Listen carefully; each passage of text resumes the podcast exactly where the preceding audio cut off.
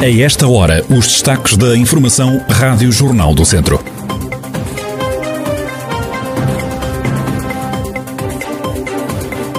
Quatro conselhos do Distrito de Viseu em risco máximo de incêndio esta terça-feira. Mais de 80 pessoas juntam-se para prestar homenagem a Dom Ilírio Leandro, antigo bispo da Diocese de Viseu. Lembra uma personalidade aberta à mudança. Câmara de Mangualda aprova um conjunto de ajudas para incentivar o pastoreio e aumentar o número de rebanhos das raças Serra da Estrela.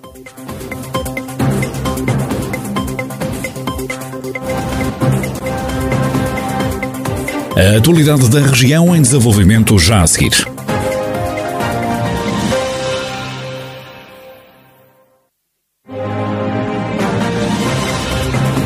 Noticiário Rádio Jornal do Centro, edição de Carlos Esteves. Aramamar, Tabuaço, São João da Pesqueira e Moimenta da Beira estão esta terça-feira risco máximo de incêndio. Em todo o país serão mais de 25 os conselhos nesta situação. O risco de incêndio é determinado pelo Instituto Português do Mar e da Atmosfera. Tem cinco níveis que vão de reduzido a máximo.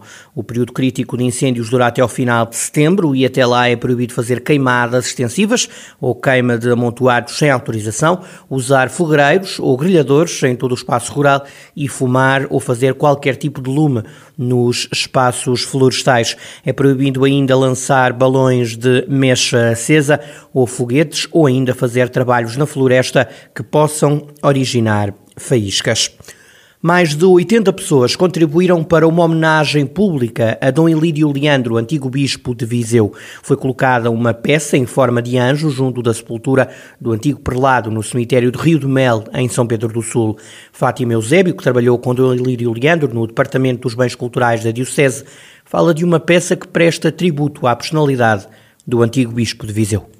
É uma peça de arte contemporânea do artista Paulo Neves, que representa um anjo. Esta contemporaneidade, evidentemente, torna este anjo com formas artísticas muito diferenciadas daquilo que é a visão do anjo tradicional, mas é uma modernidade precisamente que vai ao encontro daquilo que era a personalidade do Dom Emílio e que era sempre um homem que, com grande, grande abertura a tudo que fosse novidades, era o gosto precisamente por ter uma mente aberta aquilo que era diferente, nunca o chocava. Ele gostava de compreender, a partir da compreensão ele dizia é, é assim que se avança, não podemos continuar sempre ligados ao mesmo e temos que nos ir adaptando àquilo que é a nossa relação com a sociedade nos tempos atuais. A homenagem foi prestada na terra natal de Dom Elídio.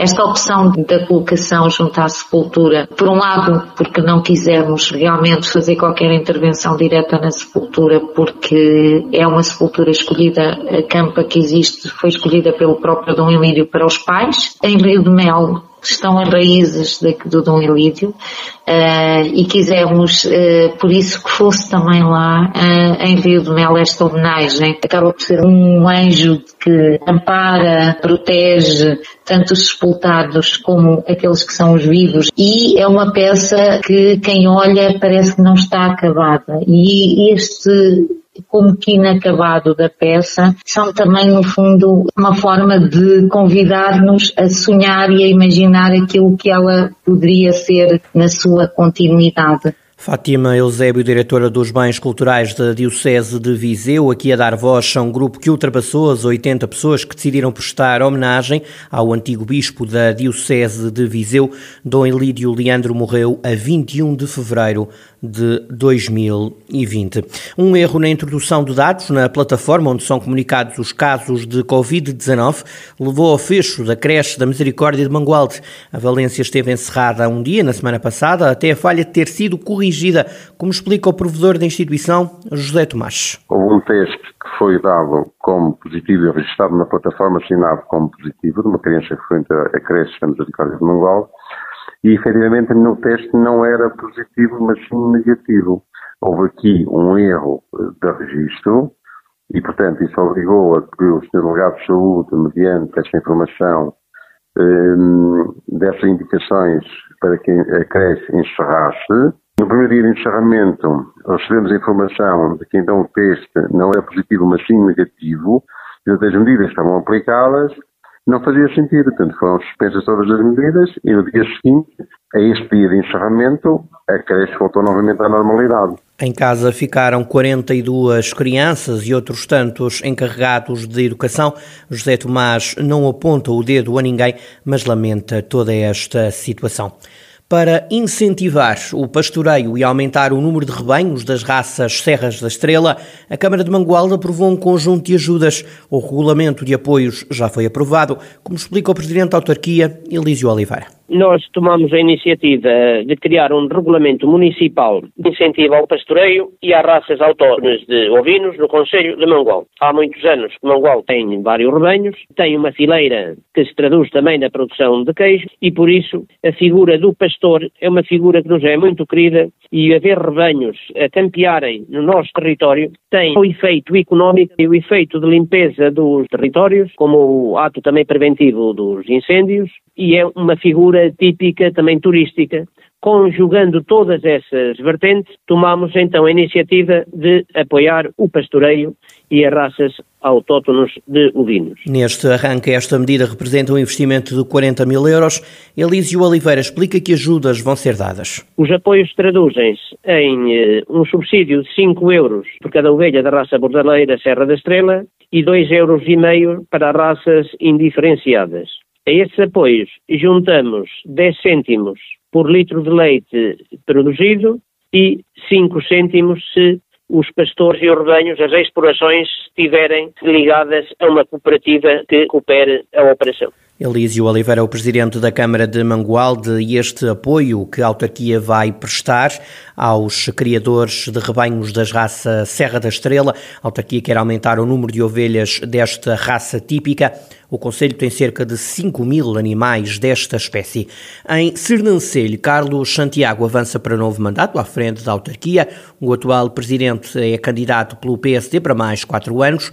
O autarca defende que o objetivo é captar pessoas para viver no Conselho. São exatamente os mesmos de sempre, criarmos as condições, continuamos a criar as condições essenciais para que o Conselho de Serviço continue a fazer parte daquilo que é a estratégia desta região e do país, ou seja, manter a vitalidade económica, social e, acima de tudo, manter Sernancelho sempre no patamar que é o mais importante de excelência em termos de, de, captação de investimento e também captação de pessoas. Todos nós estamos nesse grande objetivo e é esse que nós traçamos há oito anos atrás e é esse que estamos a manter. Carlos Santiago afirma que o Conselho tem de dar continuidade ao desenvolvimento económico para que seja possível criar emprego e fixar pessoas. O candidato do PSD à Câmara de Sernancelho e atual autarca recandidata-se para mais quatro anos à frente da Câmara de Sernancelho. A ADICES, a Associação de Desenvolvimento Local, criou uma carta gastronómica da região.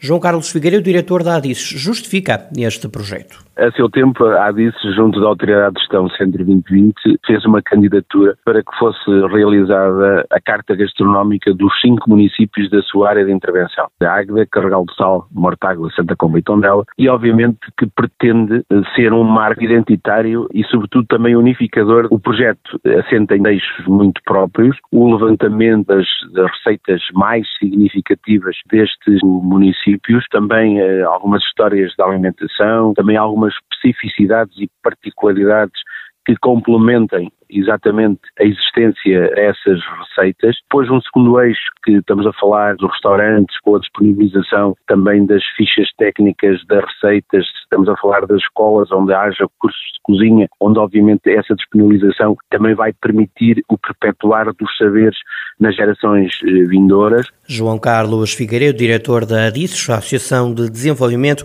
que acaba de lançar uma carta gastronómica da região. A obra vai ser apresentada até sábado.